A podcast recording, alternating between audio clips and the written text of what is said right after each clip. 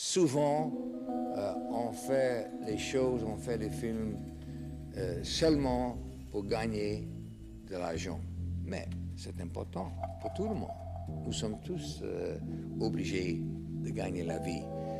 Mais je crois que c'est possible au cinéma de faire un film artistique, aussi de faire un film qui peut gagner un peu d'argent.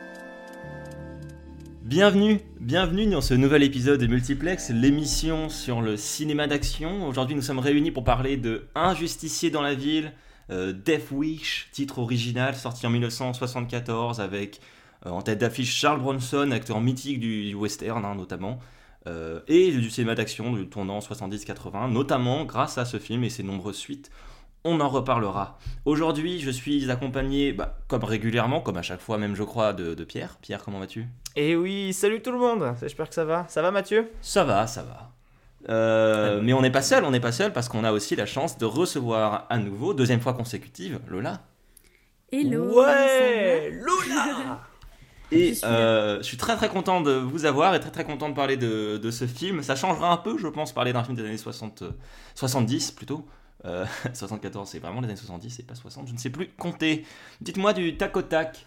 Est-ce que, euh, Pierre, tu pourrais me parler d'un film que tu aimes beaucoup et qui est en noir et blanc? Un film en noir et blanc que j'aime beaucoup.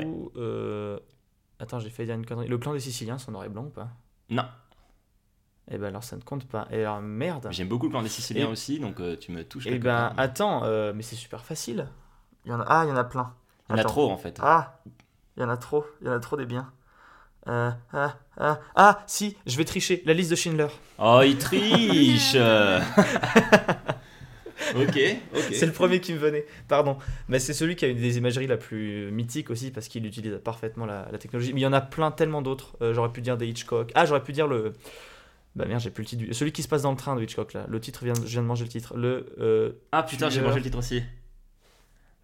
Ah, mais c'est horrible de faire ça alors que j'adore ce film. Ah, mais merde, oui, c'est celui où ils, font, ils sont deux, ils font un pari sur un meurtre. Enfin, ouais. ouais, ouais, ouais, non, mais je je sais plus non plus. Euh, écoute, le temps que ça nous revienne, je vais me tourner vers Lola. Oui. Lola, est-ce que du tac au tac, tu pourrais me parler d'un film asiatique que t'aimes bien? Euh, L'inconnu du Nord Express. L'inconnu du Nord Express. Ah, merci, ça allait me hanter toute la journée. J'adore, j'aime beaucoup ce film. Film asiatique que j'aime bien. Ouais. Ou que tu aimes beaucoup même, hein. tu peux être. Ouais, ouais. En fait, j'ai peur de faire une bêtise. Est-ce que si je dis un film coréen, c'est un film, c'est pas un film asiatique? Je crois que la Corée est en Asie. Alors, je dirais comme ça, au hasard, je crois que la Corée, c'est pas en Europe, ni en Afrique, ni en Amérique, ni en Océanie. Il reste l'Asie, donc euh, c'est probablement. Ok, parce que je suis vraiment nulle en géographie, donc je voulais pas faire de bêtises. Euh, je dirais le premier qui me vient comme ça, Parasite. Mais ouais, bah, super Parasite. Euh, j'ai adoré. Un des, des, des, des, meilleurs films récents à mes yeux. C'est un instant, un instant classique que j'ai pas vu. comme ça, je pourrais me faire. Mais regarde le Pierre. Je pense que honnêtement, Pierre, t'aimerais beaucoup. Euh, oui, oui, mais je, pense aussi que j'aimerais beaucoup. Euh, je me suis fait engueuler par. Euh, en fait, j'ai un, prof à la fac qui, qui, distribue, qui distribue le film en fait en France. Ah oui, ah, oui, on a parlé de ce prof. Bah, et vraiment, il, il, avait vraiment un running gag en classe. À chaque fois, il me demandait parce que c'était le moment où le film ressortait en noir et blanc. Il avait un running gag en classe à savoir de me demander si je si j'avais vu le film à chaque fois. Et à chaque fois, j'avais vu d'autres choses. Je m'étais allé, j'étais allé me cultiver euh, cinématographiquement ailleurs, mais j'avais jamais pris le temps d'aller le voir. Euh, parce que euh, je n'ai pas eu le temps. Et donc sur Running Gag, c'était à chaque fois il m'engueulait parce que j'ai pas vu le film qui distribuait. Enfin, c'était marrant. Mais du coup, je me sens coupable et je le regarderai une fois. Mais il y a un effet aussi de quand. Tu sais, il y a un gros film qui sort, qui est un événement et que toi tu l'as pas vu. Tous les gens qui l'ont vu vont t'engueuler que toi tu n'y sois pas allé. Personnellement, ça me motive à ne pas voir les films ce truc. Voilà, je le dis euh, publiquement. Euh, si vous insistez trop et à me dire de regarder un film, je repousse le visionnage. Euh, ouais, bah, moi c'est la même. Nolan, Dolan c'était pareil. Mommy, j'ai mis des années à le voir parce que tout le monde disait Ah, mais tu comprends pas, c'est génial. Tout mon lycée, on m'a rabâché ça, ça m'a gonflé. Et euh, voilà, je me suis mis quand je suis arrivé à la fac, mais euh, ce, syndrome, on est d'accord, c'est insupportable ce syndrome de tu. Enfin, que quelqu'un dise c'est vraiment génial, tu dois le voir, ok, mais au moment où il force trop, c'est super chiant. Je sais que je fais partie de ces gens-là, parfois m'engueuler pas. Oui, non, mais, oui, non, mais je suis absolument d'accord. Il y a beaucoup de Miyazaki que je n'ai pas vu à cause de ça. Tout le monde fait Quoi? T'as pas grandi en regardant Porco Rosso? Mais comment tu as tu fais en fait? Bah, bah, ta gueule. Mais mec Mais il y a Jean Reno dedans Il y a Jean Reno qui double. Mm. Et il y a Jean-Luc Reichmann aussi. C'est vrai? Ah, je t'ai convaincu avec ça. C'est Jean alors Jean-Luc Reichmann. Il y a donc dans Porco Rosso, il a un. C'est cet aparté qui n'a aucun rapport avec le sujet de la semaine. Non mais non mais mec, j'adore cette anecdote, c'est trop bien. Donc dans Porco Rosso, il y a Jean Reno qui double Porco. Oui. Et euh, le, il, y a, il a un rival euh, dans, dans, le film. Euh, on va dire plus pseudo-amical et ce rival est joué est un américain qui est doublé par Jean-Luc Reichmann dans la version française qui joue très très bien. Et eh ben écoute, tu m'as convaincu mieux que tous ces gens, tous ces rageux qui me font casser les couilles avec cet argument, voilà. Euh, Mais c'est vraiment un super film. Un jour, euh, si tu veux prendre le temps de te poser un après-midi, c'est vraiment regarder Porco Rosso. C'est un Miyazaki qui sort un peu du lot parce qu'il il est plus terre à terre. Donc c'est pour ça que c'est mon préféré. J'ai un peu du mal avec quand c'est trop fantastique. Porco Rosso, pour moi, c'est vraiment un très bon film. Je vous conseille de le regarder si vous n'avez pas encore pris le temps de le faire. Euh, voilà. Puisqu'on est dans le hors-sujet, on va passer tout de suite au courrier des lecteurs, c'est-à-dire voilà, la, rubrique qui n'a pas de rapport direct avec le film. Cette semaine, c'est Thomas qui nous a écrit. Euh, donc on le salue. Euh, Thomas qui est un auditeur assez fidèle, hein. c'est pas la première fois qu'il nous laisse euh, des messages, mais généralement Est-ce que c'est le Thomas que je connais aussi? Je crois que tu le connais aussi, oui, oui, donc ça doit être ce Thomas-là. Bon bah dans tous les cas, bonjour Thomas, merci de nous écouter, super sympa, merci de nous écrire. Et Thomas nous a, alors Thomas nous a souvent écrit des petits messages, voilà, des trucs un peu courts, nous donner un, un retour sur l'émission ou quoi que ce soit, mais cette fois il nous a écrit un message très très long, avec beaucoup d'informations. Un message que je ne vais pas pouvoir lire en entier, à vrai dire, parce que il euh, y, a trop de choses et trop de choses intéressantes. Euh, ce message, voilà. Euh, le problème du message, c'est qu'il fait un aparté assez long, mais très pertinent, sur le film Batman vs Superman. Ah. L'aparté est vraiment, vraiment pertinent, mais n'a pas trop sa place dans cette, cet épisode-là. Donc, ce qu'on va faire, je vous, le dis, voilà, comme ça, c'est lancé. Aujourd'hui, je vais lire le reste du message. Et je vais garder ce message quelque part enregistré sur mon ordinateur. Et quand on fera un épisode sur Batman vs Superman, euh, épisode qu'on fera sûrement dans le cadre de la, de la sortie du, du, du de Justice League, donc en, en mars prochain. Euh, on relira ce message cette fois dans son intégralité et on reviendra dessus. Est-ce que vous êtes d'accord avec ça? Moi, ça me semble être un plan euh, finement mené, rondement ficelé, tout ce que tu veux. Oui. Et eh bah parfait, alors donc, je, vous lis le message. bonjour, bonjour, chaque critique cinéma du multiplex, et bonjour aux auditeurs. On remarquerez que Thomas est le premier de nos auditeurs à penser à s'adresser à la plèbe, c'est-à-dire à lui-même. Euh...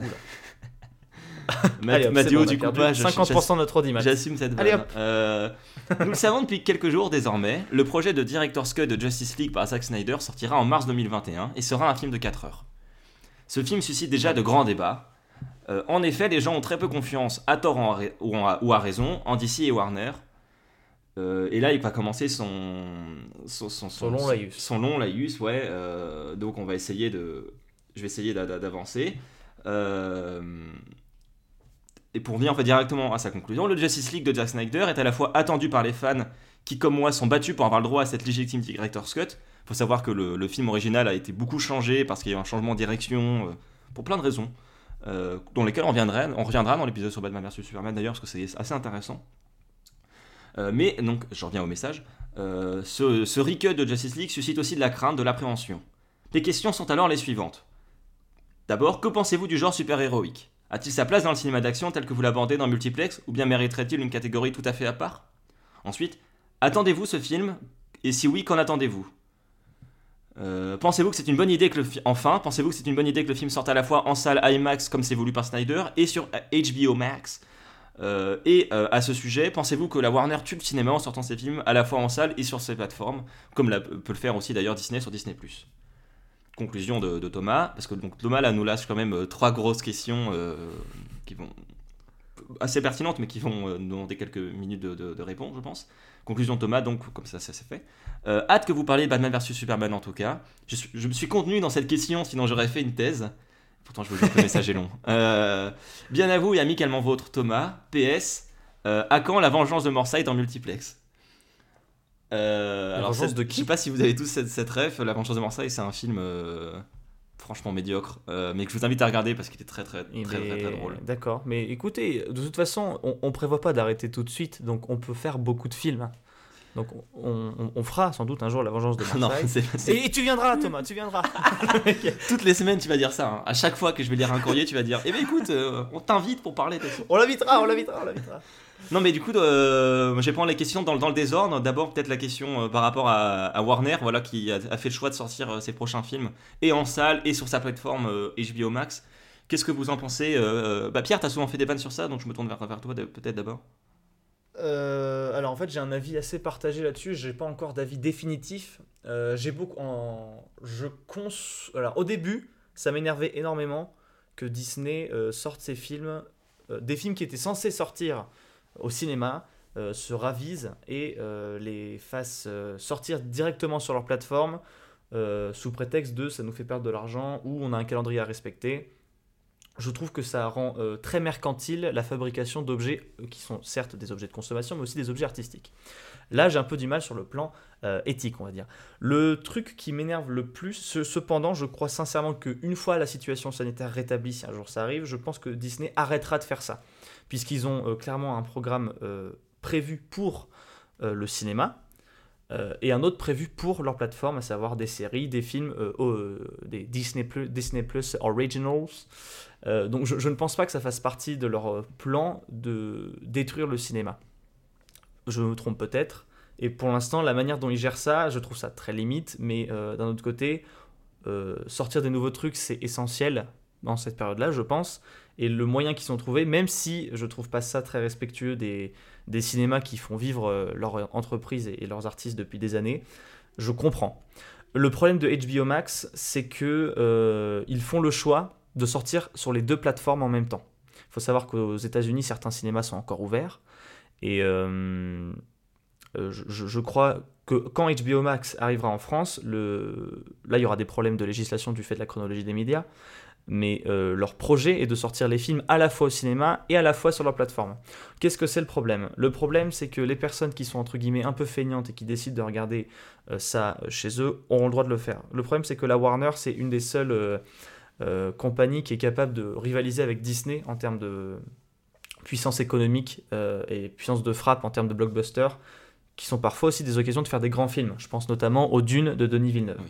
Euh, le problème, c'est que quand on confie des films comme ça à des réalisateurs qui ont donc une vision pour un film, euh, souvent ce sont des gens qui vont penser leur film pour le grand écran, en l'occurrence l'IMAX pour euh, Denis Villeneuve. quand un film est pensé en IMAX, il faut le voir en IMAX au moins une fois.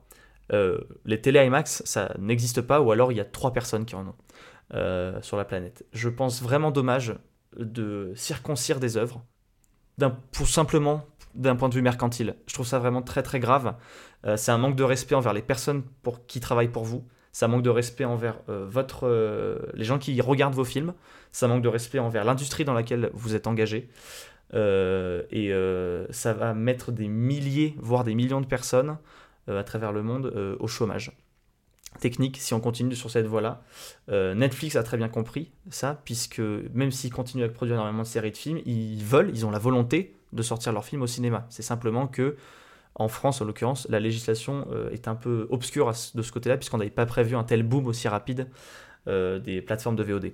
Maintenant, j'ai beaucoup de problèmes avec la stratégie de, de, de, Warner parce que je la trouve du coup irrespectueuse envers les personnes qui travaillent dans l'industrie du cinéma et euh, des consommateurs de films. Et au-delà de ça, c'est dangereux de faire ça, puisque la salle de cinéma, c'est quand même un lieu qui est créé. Pour... Enfin, c'est comme si vous me disiez maintenant, euh, je vais louer des tableaux et les regarder simplement chez moi. Quand on va au musée, il y a une démarche aussi. C'est faire quelque chose. Si on perd cette envie d'aller au cinéma, si on perd ce truc d'aller en salle pour découvrir un film, on tue une partie de l'art. Et je trouve ça grave. Écoute, euh, il y a trois questions, donc je pense que ça serait bien que chacun réponde peut-être à l'une d'entre elles, surtout qu'on va finalement être assez d'accord, en l'occurrence, je, pense, hein, je suis très d'accord très, très d'accord avec ce que tu viens de dire et surtout avec ta, conclusion. Euh, je me tourne vers toi, Lola, du coup, cette fois, pour euh, la question sur le genre super-héroïque. Qu'est-ce que tu penses du genre super-héroïque et est-ce que tu penses qu'il a sa place dans le cinéma d'action tel qu'on l'aborde en multiplex?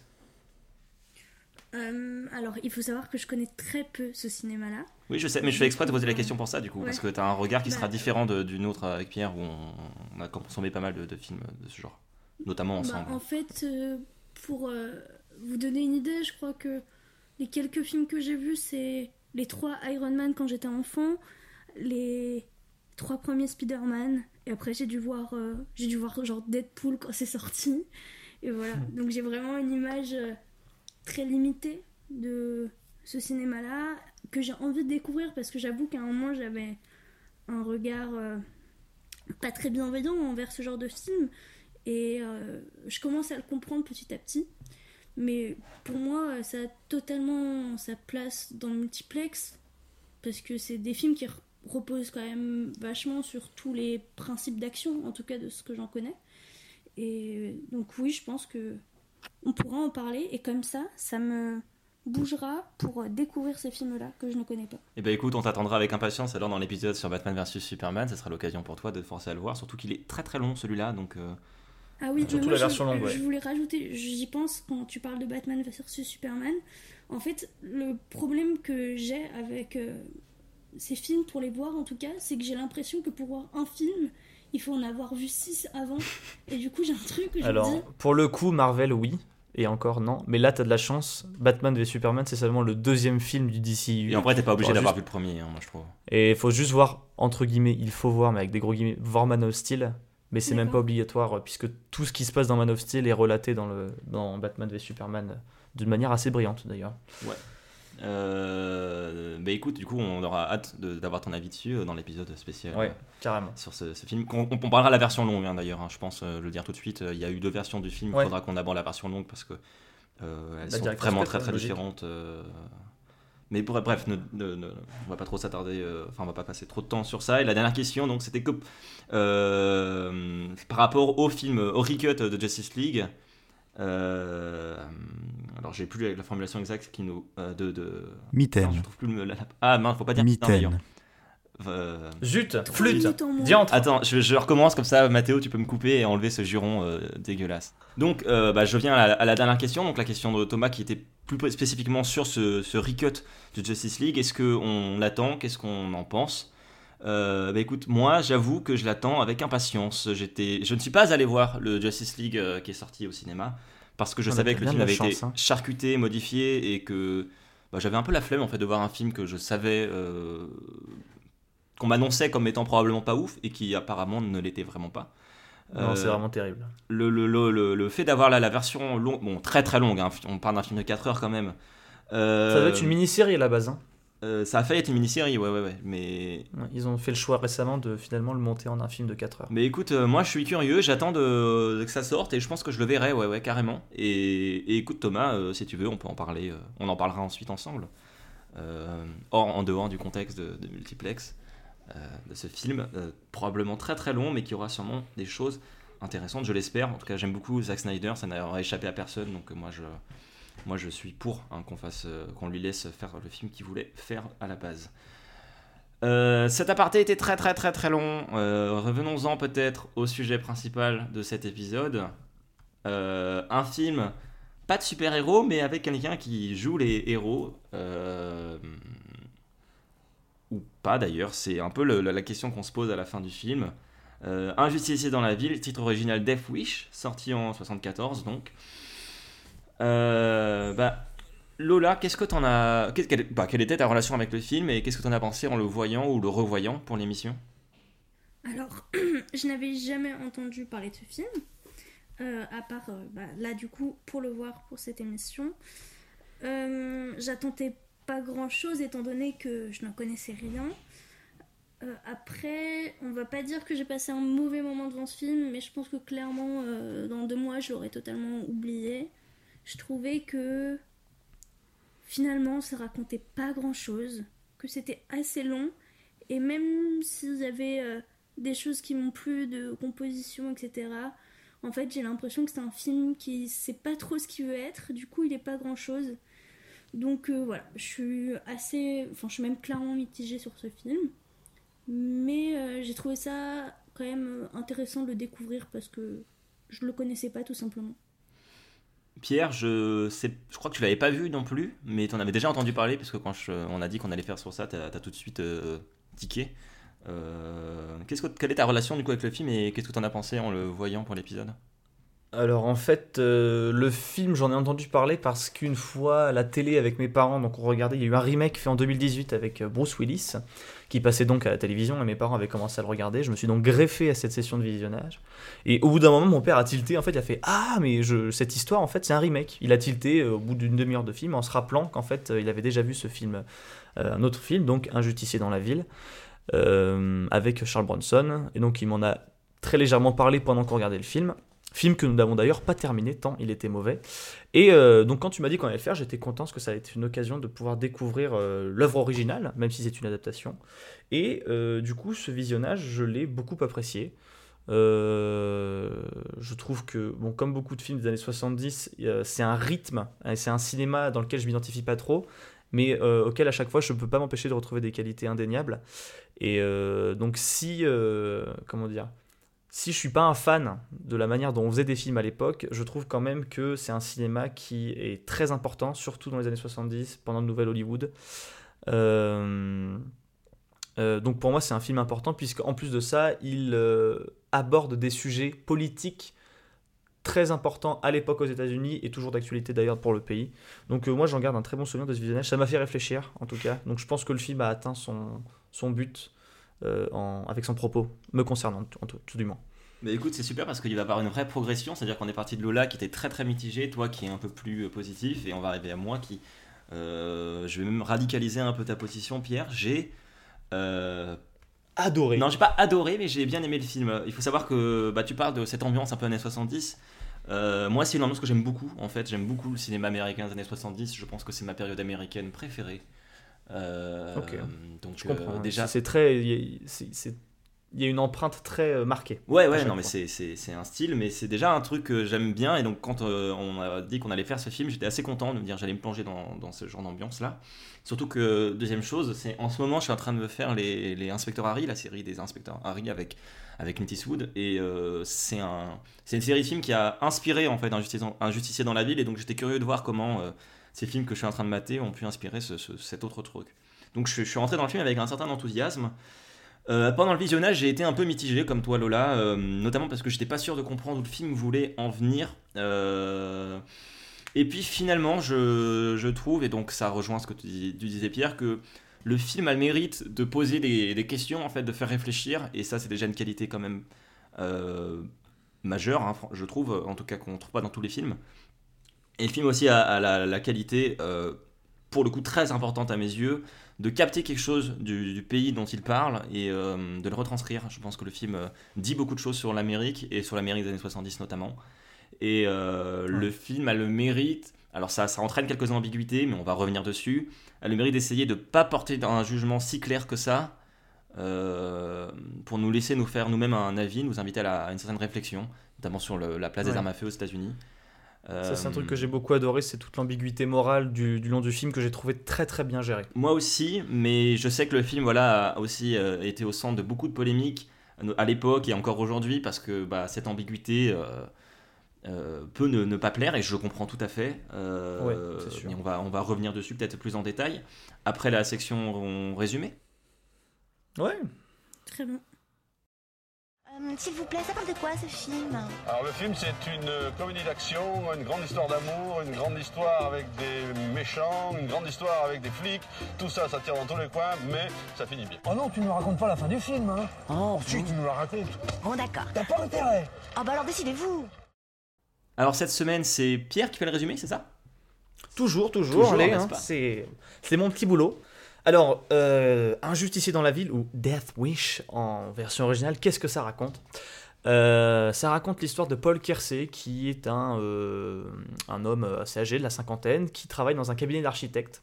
Très amoureux de sa femme, très heureux euh, dans sa vie de tous les jours, avec sa fille Johanna, qui est mariée à, à son gendre, dont j'ai déjà oublié le nom. Moi aussi, est vraiment vide.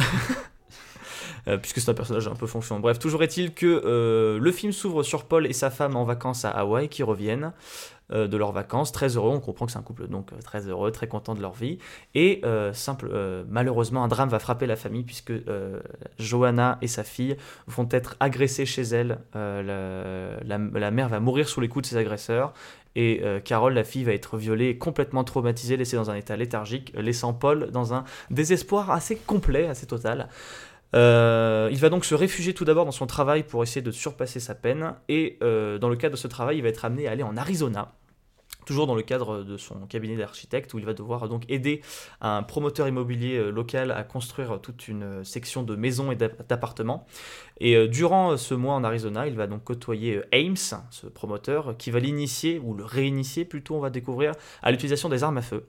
Euh, après avoir euh, donc euh, été réinitié aux, armes à feu, Paul va rentrer chez lui et va commencer une sorte de vendetta personnelle en tuant tous les truands et tous les, les, gangsters de, bas étage qu'il va pouvoir croiser, se lançant donc dans une série meurtrière, conduisant à questionner sa moralité.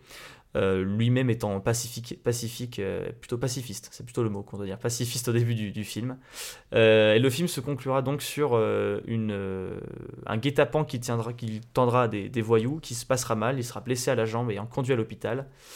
Euh, et la police, qui est à sa recherche depuis la moitié du film, euh, décidera donc de le laisser partir en paix pour ne pas euh, révéler que ses actions ont eu un véritable impact sur le taux de criminalité de la, le taux de, criminalité de la ville. J'ai vraiment du mal à parler. Et le film se termine donc sur Paul qui déménage à Boston et pas on comprend que rien n'a changé. À Chicago, pardon. Chicago, c'était bien dans le nord. Il déménage donc à Chicago et on comprend que rien de tout ce qui lui est arrivé ne lui a servi de leçon. Il- on comprend qu'il décide encore et toujours de mener sa vendetta personnelle contre euh, la petite racaille des rues. Non monsieur, euh, vo- vo- votre action sur le film. C'est vraiment un film métaphysique, expérimental, Ça va très très loin, peut-être trop loin pour certains. beau, touchant. euh, Enfin, c'est un film qu'il faut digérer quoi. C'est scandaleux Merci beaucoup Pierre pour ce résumé, ce résumé qui était efficace et assez clair. Je me suis permis de te reprendre et c'est pas gratuit, je te promets, c'est parce que je pense que le fait de finir le film à Chicago n'est pas anodin. On commence non, à New York, une clairement. ville assez violente à l'époque, et on finit à Chicago, une ville elle aussi euh, violente à l'époque et minée par la criminalité. Ce contexte de criminalité, de violence, c'est un truc qui, qui éclaire assez bien le, le, le- le film. Je sais pas si Lola, tu as peut-être envie de revenir dessus sur ce contexte en fait de sortie du film en 74. Euh, oui, alors, en fait, je pense, en fait, là où je trouve que ce film est intéressant, c'est euh, quand on prend par euh, le prisme du contexte dans lequel il est sorti. Euh, en fait, ce que, ce qui me, ce qu'il faut savoir, c'est que dans les années 70, il y a un vrai retour des valeurs cons- conservatrices.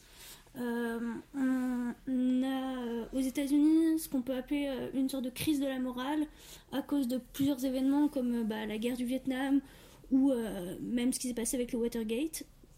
Et beaucoup. et en fait, les conservateurs accusent beaucoup la gauche d'avoir fait exploser la criminalité. Et bien sûr, comme le cinéma ben, traite énormément de films, de thèmes sociaux, cette crise-là est beaucoup abordée euh, dans des films hollywoodiens des années 70 et c'est ce qu'on retrouve euh, énormément bah, du coup dans ce film. Après, euh, je ne suis pas assez spécialiste sur l'histoire des États-Unis de cette époque-là pour donner un avis sur la manière dont il est traité et sur la façon dont il rend compte de la, crimina- la criminalité de cette époque. Mais en tout cas, je trouve intéressant d'avoir bah, ce prisme-là parce que c'est quelque chose que je connaissais pas et c'est drôle, enfin je sais pas drôle si c'est le bon terme, mais de voir euh, la peur que les gens ont euh, par rapport à cette violence-là et comment elle est témoignée dans les films. Oui, bah, tu parles de peur, et justement, c'est c'est vraiment le mot. À l'époque, en fait, euh, les États-Unis sont. bon, Est-ce que c'est la faute de la gauche? Ça, c'est plus discutable, mais les États-Unis sont réellement minés par un taux de criminalité assez élevé. New York, euh, à l'époque, est une des villes les plus violentes du monde, hein, vraiment. Ouais, Euh, le, vrai déclencheur, ça serait sans doute euh, la crise du pétrole, qui a donc entraîné une immense crise économique mondiale. Oui, et donc bah, quand il y a plus de Et- pauvreté, il y a plus de criminalité, hein, souvent. Donc, Exactement, C'est pas la faute de la gauche. Bref, Oui, oui, c'est le conservateur qui a attaqué. Euh, mais bref, oui, il y a un taux de criminalité assez, assez fort et le film, euh, je disais voilà, le film dit quelque chose aux États-Unis parce que le film met en fait en scène un, un fantasme américain probable à l'époque qui est de, de trouver une réponse effi- qui serait efficace comme ça à cette criminalité qui inquiète, euh, inquiète tout le monde. Réponse qui passerait par le, par le retour à, à un culte des armes à feu qui est un truc important dans, dans- chez les pionniers. Enfin, il y a tout un truc autour de ça euh, dans, dans, dans, le film. On, va revenir euh, dessus. Euh, si, mais juste pour terminer sur ce truc, ce contexte, aussi ce qui est intéressant, c'est que tu parlais du Watergate, justement en 74, le Watergate est en cours. Le Watergate, ça commence en 72 et ça finit bah, en 74, je crois, ou 76, je ne sais plus exactement, mais bref, on est en plein dans ce scandale. Le scandale du Watergate, Bon, pour faire très très bref, en gros, on s'est rendu compte qu'il y avait des écoutes menées par le président Nixon euh, autour des. De, de- de- Ah merde, parti d'opposition, les, des mois. 74, les républicains, démocrates. Les démocrates, voilà. Il- on s'est rendu compte que le président lui-même espionnait en fait ses opposants, les démocrates. Et euh, ça, Watergate, ça a pas mal choqué l'Amérique. Ça a même fini par Ça s'est bien terminé en 74. hein. C'est terminé en Ouais. 74, voilà. En 74, Nixon Ouais. démissionne parce que ça. En fait, euh, bah, les gens n'ont plus confiance en lui. Euh, mais le traumatisme a été beaucoup plus loin que ça parce que ça a entraîné vraiment aux États-Unis une espèce de défiance vis-à-vis de, l'État. Euh, on s'est mis à croire en es- un espèce d'État profond qui serait profondément corrompu, qui laisserait faire le crime, etc. Et euh, c'est pas anodin, je pense, si dans le film on nous met en scène une un, un État débordé en fait. C'est-à-dire qu'il y a cette idée aux États-Unis à l'époque que de toute façon l'État il fait n'importe quoi et que ça va être à nous les citoyens de nous démerder. Euh, donc à nous de nous démerder pour certains trucs, notamment bah, pour la gestion de la criminalité. Euh, c'est ce- que, ce, que, ce qui met en scène le film avec un type qui décide de lui-même agir contre la criminalité que la police n'arrive plus à gérer. Euh, et ça, ça, voilà, il y a quelque chose. Il y a une mise en scène en tout cas de, de fantasmes et d'inquiétudes américaines. Euh, ça déjà, c'est. Ouais, le, le film amène ça super bien parce que euh, on, on part vraiment d'un personnage qui est aux antipodes de tout ça, en fait. Le plus intéressant, c'est ça. C'est qu'il était objecteur de conscience pendant la guerre de Corée, donc c'est-à-dire que c'est un peu celui qui est censé euh, toujours ramener un peu à la raison son, son commandant d'escouade, ou de ses- etc., pour euh, faire toujours un peu la part des choses et pas tomber dans une espèce euh, d'horreur et de violence gratuite dans la guerre. Donc c'était son métier. Il y a plusieurs moments au début du film où il dialogue avec ses collègues, où ses collègues sont un peu plus euh, droitards, euh, presque fachos, en train de dire bah moi il faudrait parquer tous les pauvres. Il y a vraiment le, le mot camp de concentration qu'il a utilisé à un moment Ouais.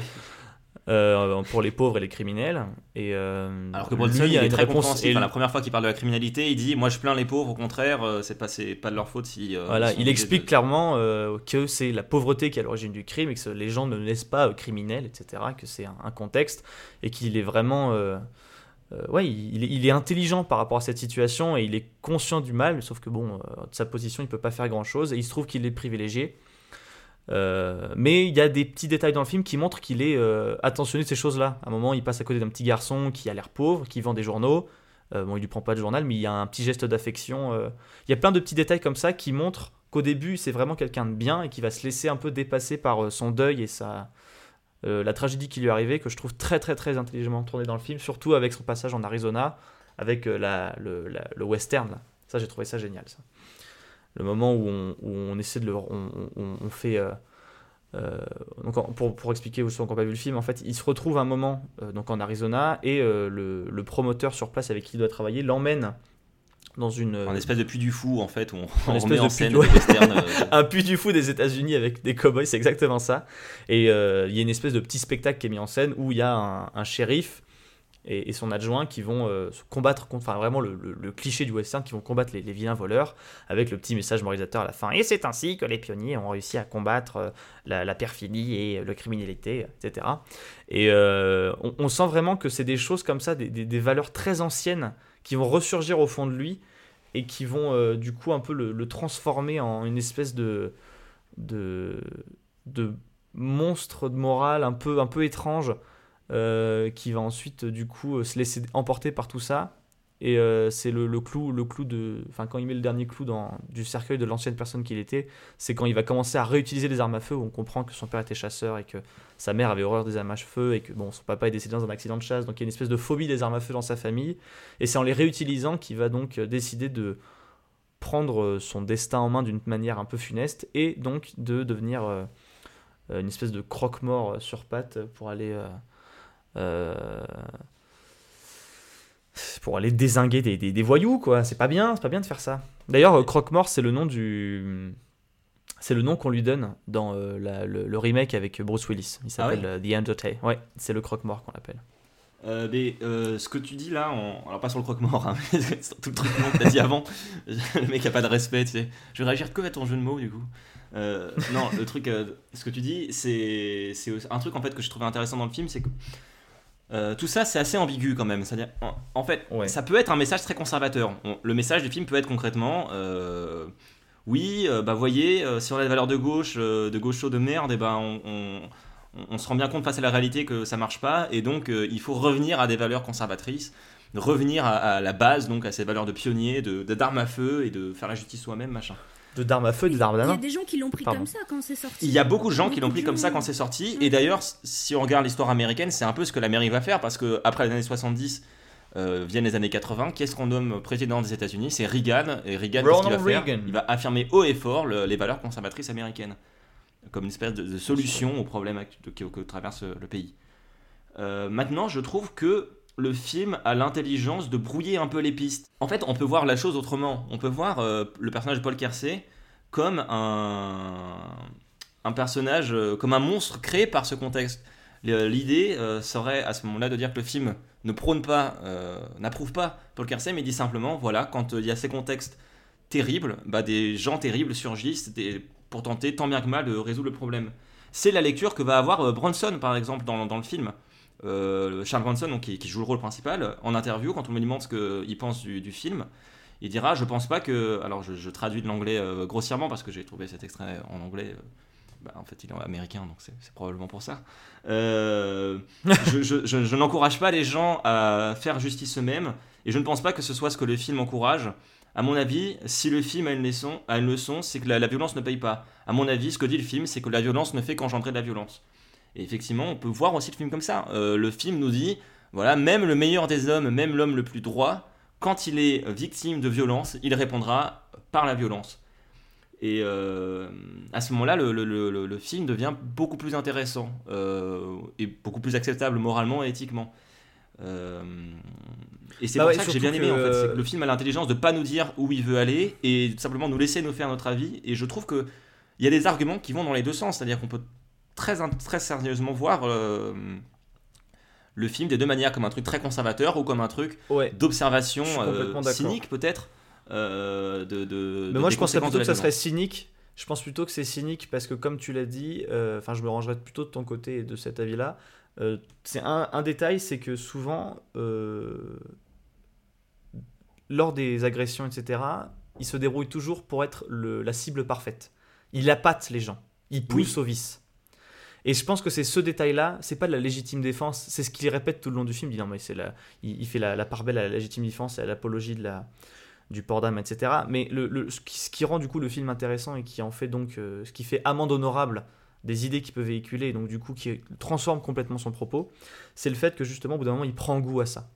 Et que du coup il, euh, se, transforme lui-même en, appât, en cible parfaite pour, euh, pour ces criminels-là. Il va au restaurant, il fait bien exprès d'exhiber euh, les, plusieurs billets de dollars, les plusieurs dollars qu'il a dans son portefeuille.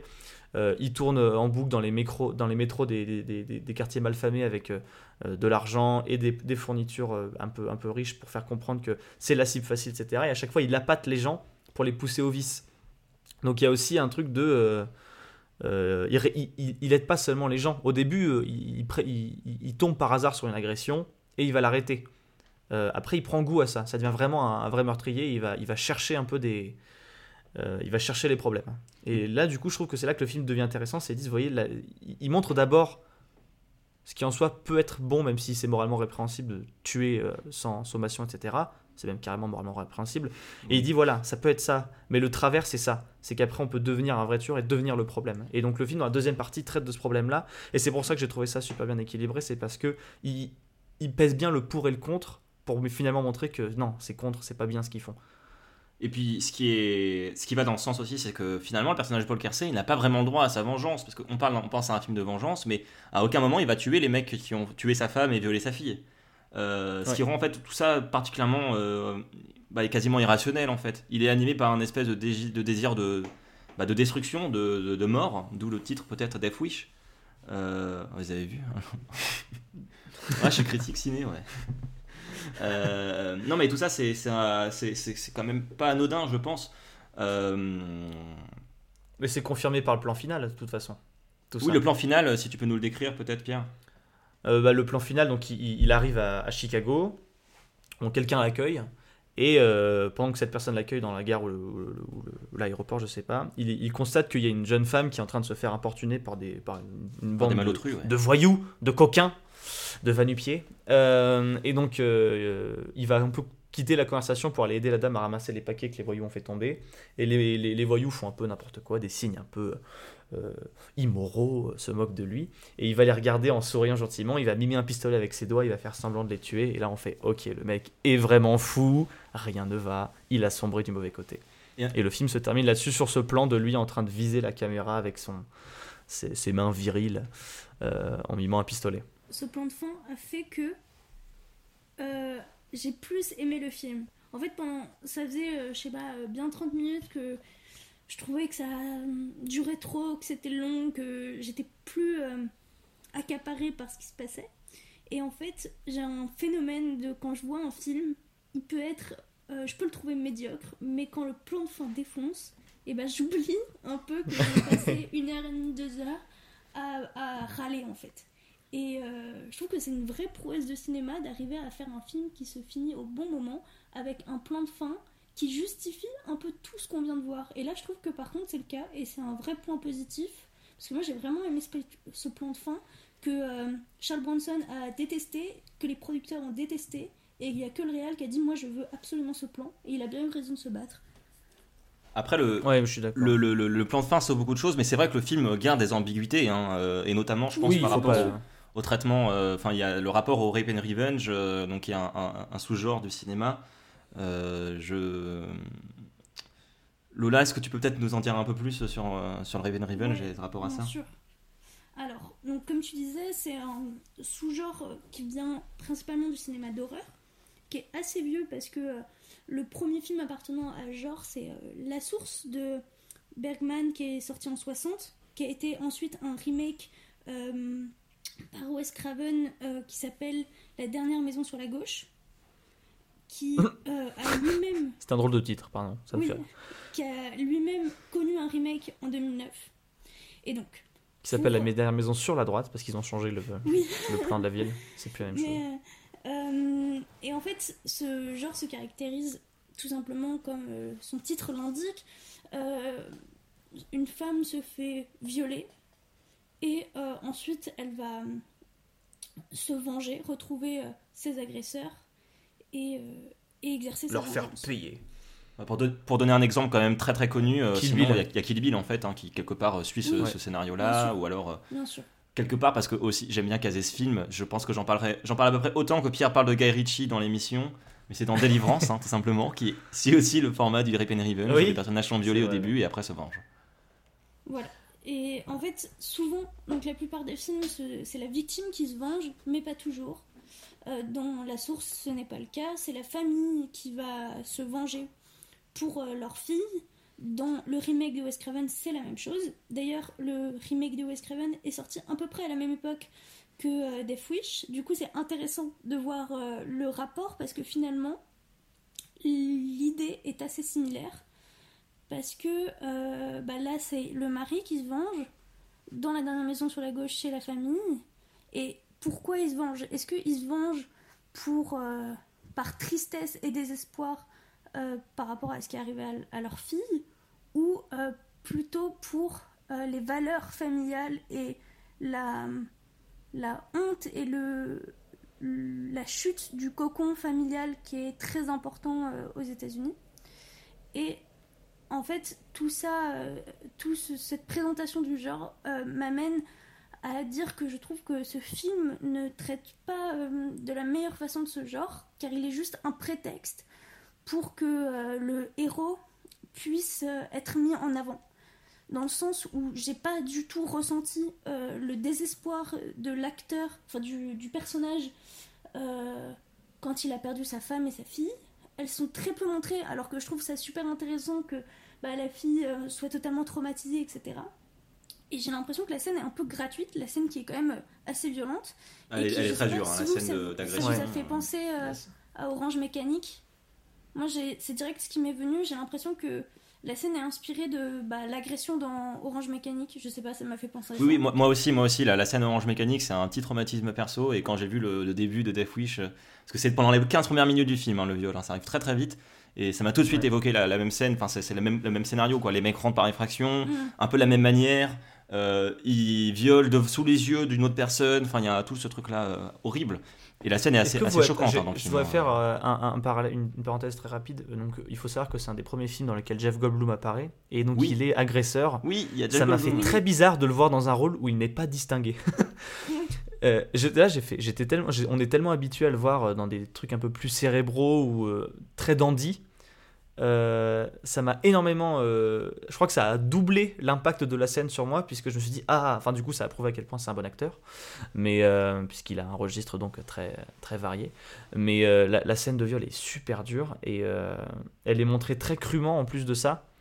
Ce qui du coup, comme le disait Lola, aurait dû avoir un impact un peu, aurait pu être utilisé comme pour avoir un impact très important sur euh, le personnage principal, ce qui n'a pas été utilisé. Et c'est vrai que quand tu le lis avec le recul, euh, euh, on perd, au bout d'un moment, sans s'en rendre compte, on perd un peu de vue euh, ce qui aurait pu le motiver à se transformer en, en justicier. Bah oui, évidemment. Et je trouve que du coup, c'est gratuit cette violence. En fait, je trouve qu'il y a un truc du coup très gratuit de la violence de cette scène qui n'est pas du tout exploité. On l'oublie même un peu au cours du film. Et euh, en tout cas, moi, ma sensibilité par rapport à ce genre de choses, c'est peut-être très personnel tout ce que je raconte là. En tout cas, ça me dérange que ce film euh, ne traite pas ça avec euh, de l'importance et que c'est juste un prétexte pour lancer l'histoire. Je trouve qu'il y a un truc qui me, qui me dérange avec ça, Ouais, mais d'un côté, je ça. peux l'expliquer euh, en comparant du coup par rapport au contexte dont on a abordé plus tôt et quand on voit euh, les films appartenant à genre qui sont sortis à cette même époque, que euh, en fait ces films, le, viol servait vraiment euh, comme prétexte pour dénoncer des failles dans la société, etc. Donc je peux l'entendre que c'est vraiment un choix qui est contextuel, mais mine de rien, moi je trouve que ça me dérange et tout le long du film je me disais mais pourquoi euh, ils en parlent pas et pourquoi on a l'impression que finalement c'est pas grand chose quoi. Après, Donc, ils voilà. savent pas dans le film, puisqu'elle est, elle est tellement traumatisée qu'elle n'arrive pas à parler. Enfin, tu vois, scénaristiquement, tu peux l'expliquer par elle a pas pu communiquer sur ce qui s'est passé, euh, donc personne ne sait. Elle, on sait qu'elle a vécu un traumatisme, on sait pas lequel exactement. Oui mais le, héros aurait pu être plus touché par ça, on a l'impression Ouais, que je suis complètement d'accord. Je suis complètement d'accord, et je suis d'accord avec le fait qu'on, dans ces années-là, on instrumentalisait un peu le viol. Euh, juste pour créer un, traumatisme sans non plus explorer ça. Euh, J'avais une discussion avec une professeure euh, à la fac là-dessus sur aussi l'utilisation du viol dans les films de Sergio Leone, notamment Il était une fois en Amérique, où il y a une scène de viol qui est très très gênante. Et c'est vrai que c'est important de prendre du recul vis-à-vis de ça, notamment parce que bah, déjà il faut savoir qu'à l'époque c'était pas un crime aussi. Enfin, ça l'est toujours pas assez de nos jours, mais c'était un, crime qui était encore moins reconnu à l'époque et pas assez traité. Et c'est vrai que l'instrumentaliser de cette manière-là, à l'époque c'était sans doute pas aussi mal vu que ça peut l'être maintenant. Mais euh, disons qu'il y a un manque de sensibilité de la part de la réalisation et des personnages vis-à-vis de ça, qui s'explique de un par le contexte. Euh, mais euh, c'est vrai que du coup, enfin, instrumentaliser un tel acte simplement pour créer une motivation, sans aller plus loin dans la psyché des personnages, ça en fait quelque chose de moralement un peu discutable, euh, même s'il faut replacer ça dans le contexte euh, de l'époque, etc. De nos jours, une telle scène, une telle scène de nos jours, ça serait pas, ça serait un peu, ça serait, euh, ça serait une erreur. Mais le, le problème aussi, en fait, c'est que une des. Parce que le, le Raven Revenge, euh, bon, t'en as t'as peut-être pas eu le temps de. T'as peut-être pas voulu non plus, Lola, revenir sur ça trop longtemps. Mais le problème, c'est un, un genre qui est très décrié, qui est très discuté, parce qu'il a une grosse ambiguïté. Euh, il a un gros problème, en fait, c'est qu'il parle d'un sujet très très sérieux, très très grave, qui est le viol. Et euh, il en parle pas toujours très finement, euh, soit parce que parfois le viol est filmé de manière qui peut paraître complaisante. Il y a notamment l'exemple de I Spit on Your Grave, qui est un film qui a beaucoup choqué à l'époque et qui continue d'ailleurs de beaucoup choquer parce que on avait l'impression que bah, le viol était filmé d'une manière un, peu, un peu complaisante, un peu gênante. Et puis il y a aussi le problème, c'est que parfois, bah, c'est le cas notamment là, dans ce film qui est pas peut-être pas un, un pur Raven Revenge, mais qui en est très proche, c'est que le, viol est traité comme un sujet, comme, enfin, comme pas si grave. De toute façon, c'est bon, on enchaîne, c'est prétexte à l'action. Euh, cependant, le, le Revenge a une, vertu, ou une qualité en tout cas, c'est que quand c'est euh, le personnage violé qui se venge, c'est une occasion d'affirmer une certaine émancipation de la femme. Euh, quand dans Kill Bill, c'est Kill Bill qui se venge, bah, on nous dit clairement, bah voyez, vous la respectez pas, bah, elle vous baise les gars derrière. Et, et ça, c'est stylé. Euh, ça, c'est émancipateur, ça, c'est presque féministe parfois. Euh, quand c'est la famille qui le fait, c'est différent. Et là, quand c'est l'homme de la maison qui le fait, je trouve que bah, ça finit par être un peu conservateur. Euh, Alors, bien sûr, dans le scénario, etc., ça fait sens. La, fille, elle est complètement léthargique, elle va pas se violer elle, va pas se, Après son viol, elle va pas se venger elle-même. Quand on met en scène un, viol, c'est peut-être plus intéressant de vouloir mettre en scène la- le chemin de la personne violée plutôt que celui de son père qui, euh, en bon protecteur, euh, va venir sauver son honneur. euh. Après, alors, lo- loin de moi l'idée de. Il faut, enfin, faut pas oublier aussi, faut pas oublier aussi que c'est un, un- un viol quand il est.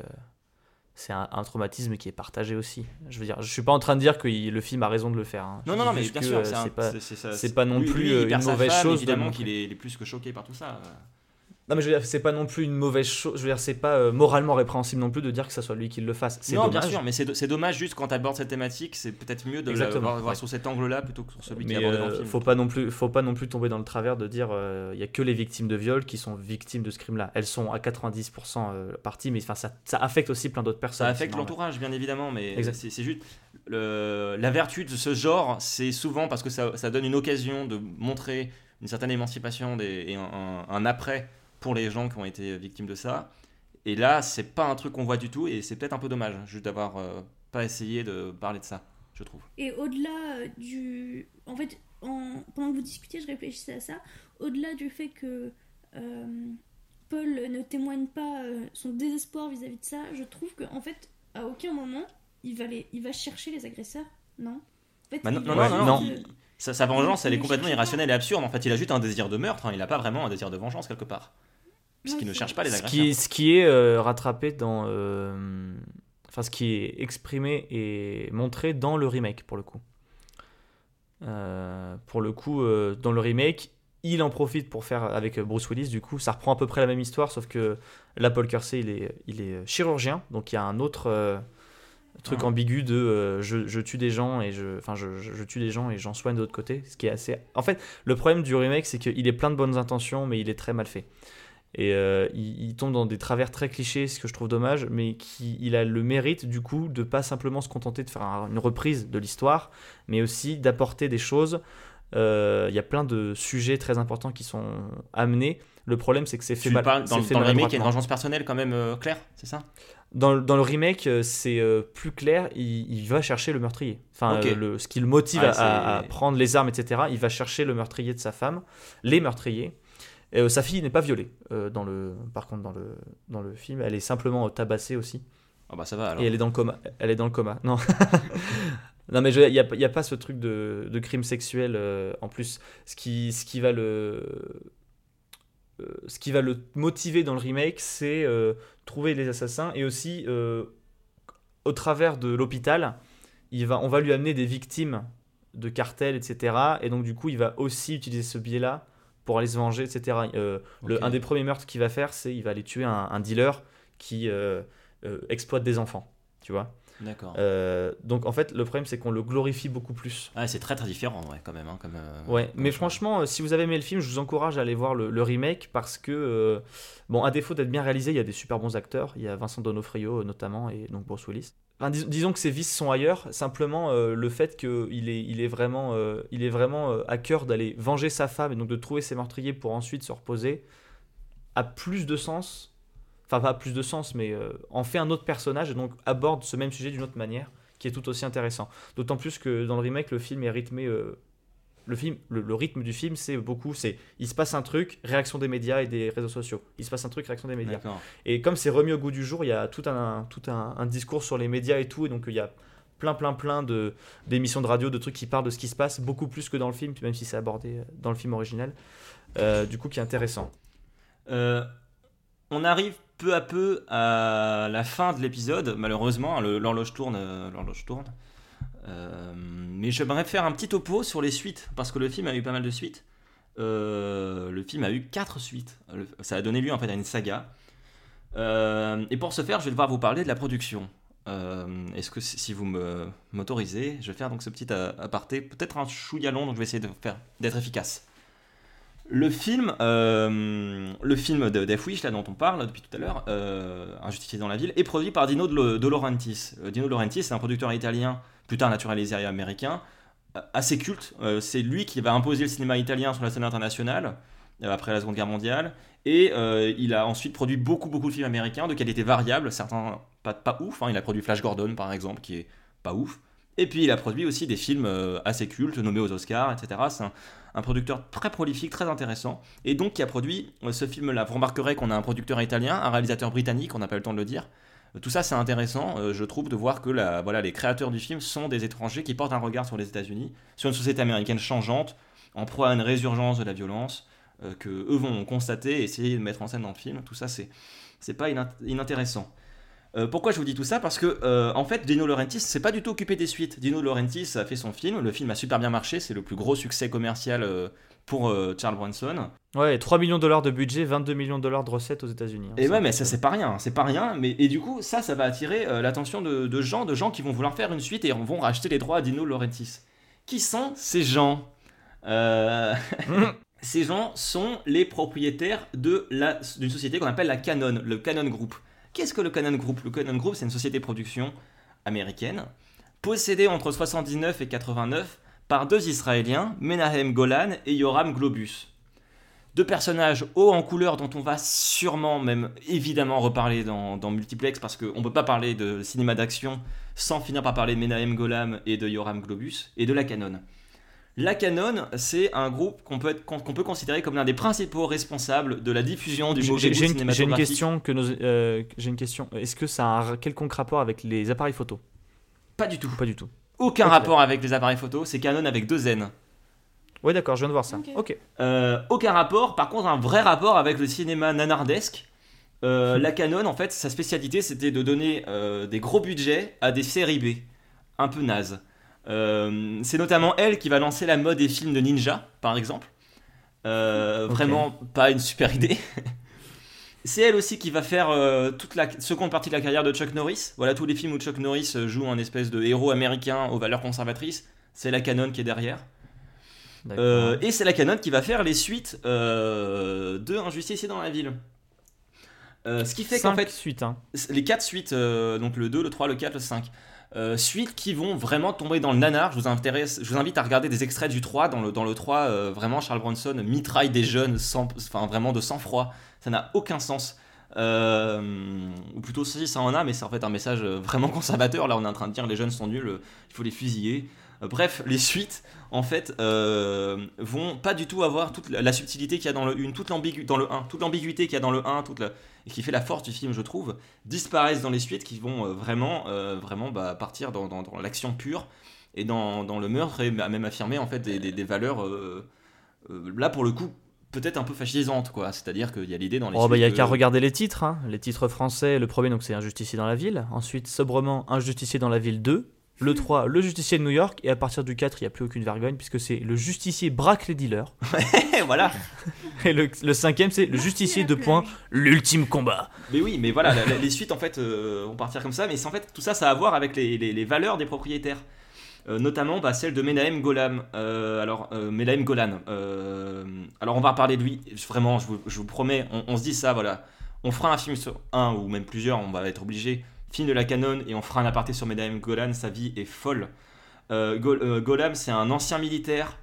Euh, c'est un sioniste très convaincu, très très pro-Amérique. Et en fait, euh, il va réaliser des films notamment et pas mal mettre sa patte dans les films qu'il va produire, bah, notamment du coup dans les suites des Justiciers dans la ville. Et en fait, la- l'action de ces films, ça va toujours être un peu autour de, méfaits d'affreux malfaiteurs. Alors, souvent des terroristes, souvent des arabes, et ou, parfois et, hein, des communistes, euh, qui vont devoir Ah se oui, battre contre vaillants héros américains ou israéliens, ça dépend de ses productions. Euh, et qui vont du coup utiliser de, bah, des, des- de super coups de poing, pieds, Uzi, bazooka, euh, tout ce qui, tout l'arsenal possible, fusil à pompe. tout est un prétexte en fait à la vengeance, à l'action des héros américains contre ces méchants arabes et ou communistes et ou jeunes délinquants. Voilà, donc en fait, Menahem Golam, c'est lui qui va faire de Chuck Norris un héros patriote musclé, par exemple. Et euh, bah, idem pour Charles Bronson euh, dans les suites. Donc voilà, si, si jamais vous avez Même aimé si, rien que dans le premier, il est déjà euh, pas mal baraque. hein. Comment? Même si, rien que dans le premier, il est déjà pas mal baraque. Dans le premier, il est, en vrai, il est pas mal baraque, ouais, ça m'a surpris aussi. euh, 52 ans, Bronson, franchement, il est en Ah, forme. mais hein. aimerait- Mais voilà, Ouais. si vous aimez l'espèce de subtilité, ou en tout cas l'ambiguïté euh, du 1, Je vous invite vraiment à regarder les suites qui n'ont plus aucune subtilité et ambiguïté. Euh, notamment le 3, vraiment, il y, a des, il y a des scènes. Le 3, il faut savoir que Charles Bronson lui-même a dit que c'était un peu abusé. Euh, en fait, il a expliqué en interview plus tard que dans le 3, on, l'a fait- on lui a fait tourner plein de scènes où il tuait des gens. Et il pensait que c'était des prises différentes pour différents trucs qu'on allait ou non mettre au montage. Et après, quand il a vu le film, il s'est rendu compte qu'on avait tout mis ensemble et qu'il était juste en train de faire des massacres, tout simplement. Mm. Et que bah, il avait un peu moyen parce que Charles Bronson, euh, il est un peu conservateur, mais peut-être il y a une nuance entre être conservateur et être pour le génocide des jeunes, tu vois. Bah non, mais faut surtout pas oublier que euh, il est. euh, euh, Enfin, dans l'imaginaire collectif, Charles Bronson, c'est, il a toujours joué des Indiens. Ouais, dans les westerns, il a joué beaucoup d'Indiens, ouais. Euh, alors que de mémoire, il l'est pas du tout. Non, il est d'origine slave. Mais même ça, tu vois, ça Ouais, montre voilà. complexité, c'est-à-dire que l'idée de juste dire ah les méchants communistes, pour quelqu'un qui vient, qui a des origines bah, du des pays soi-disant communistes, il sait peut-être qu'il y a, enfin, il sait peut-être que c'est plus compliqué que ça, qu'on peut être euh, slave et pas pas méchant en fait, Euh, puisqu'il l'est lui-même. Euh, mais ça, c'est pas pas l'idée de Go- Golan qui est pas très très subtile dans sa mise en scène. Voilà, il y a des documentaires qui existent sur ce type. ah, on en reparlera, on en reparlera. Voilà, regardez peut-être des extraits des, suites, c'est- assez, assez fantasti- fantastique.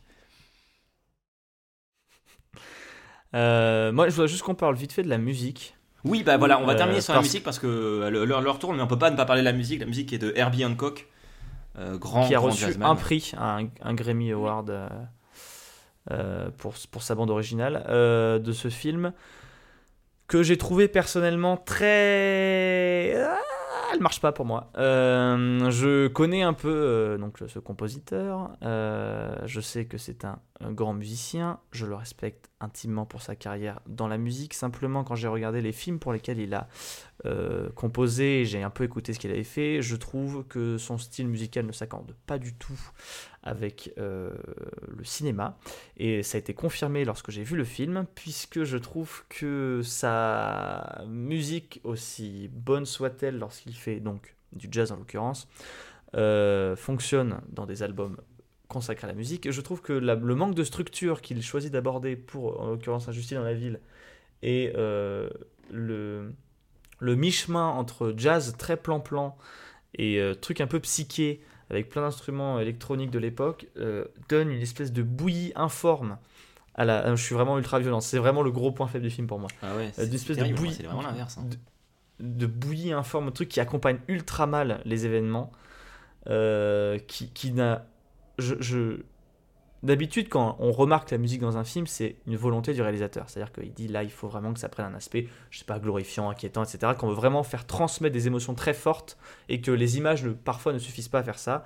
Quand c'est que de la musique d'accompagnement, c'est très bien. Mais là, la musique, je la repérerais parce qu'elle me dérangeait pendant le film. Ce qui est un problème à mon sens. C'est-à-dire que vraiment, je la voyais, je, me dis, ça ne colle pas à l'ambiance, selon moi. Et en plus de ça, ça me dérange. Je la trouve vraiment mauvaise. Euh, alors là, c'est complètement subjectif. Hein, je suis pas en train de dire qu'il fait du mauvais travail. Je trouve que simplement l'association entre l'univers musical et l'univers du film ne fonctionne pas du tout. Euh, tout simplement parce qu'on n'a pas su se décider entre une bande originale de polar et une bande originale de film du Nouvel Hollywood un peu plus, euh, disons, comment dire, pop un peu- pour l'époque, ouais, un peu plus rock, quoi. Plus expérimental, et il y a une espèce d'entre-deux que je trouve mal géré, euh, qui ne fonctionne pas selon moi. Je sais que Mathieu, tu n'es pas d'accord, et je comprends. Euh, je dis pas que la musique est mauvaise, hein. je dis juste qu'elle colle vraiment pas au film, et que je trouve que il y a une espèce de discordance entre les deux, qui du coup la rend désagréable durant le visionnage. Je sais Oui. pas si je réécoute, si je réécoute la musique toute seule, je sais pas si je la trouverais bien ou pas. Mais je trouve qu'il y a vraiment. En fait, je suis un peu de ton point de vue, dans le sens où euh, je trouve qu'il y a vraiment euh, une partie de la musique qu'on retrouve surtout au début du film. Franchement, euh, je n'aurais pas su que c'était Herbie Hancock, j'aurais pas vraiment deviné, parce que je trouve qu'elle est très classique des films de polar, et surtout, elle arrive. Enfin, moi, c'est quelque chose qui m'agace en cinéma, c'est quand la musique arrive juste pour mettre ses gros sabots et dire Waouh, regardez, c'est dramatique. Et donc il y avait des plans où dès que tu vois des méchants, tout de suite musique. Je fais Ouais. Bon, on a compris que c'est des méchants. Et moi, c'est un truc vraiment qui me sort du film.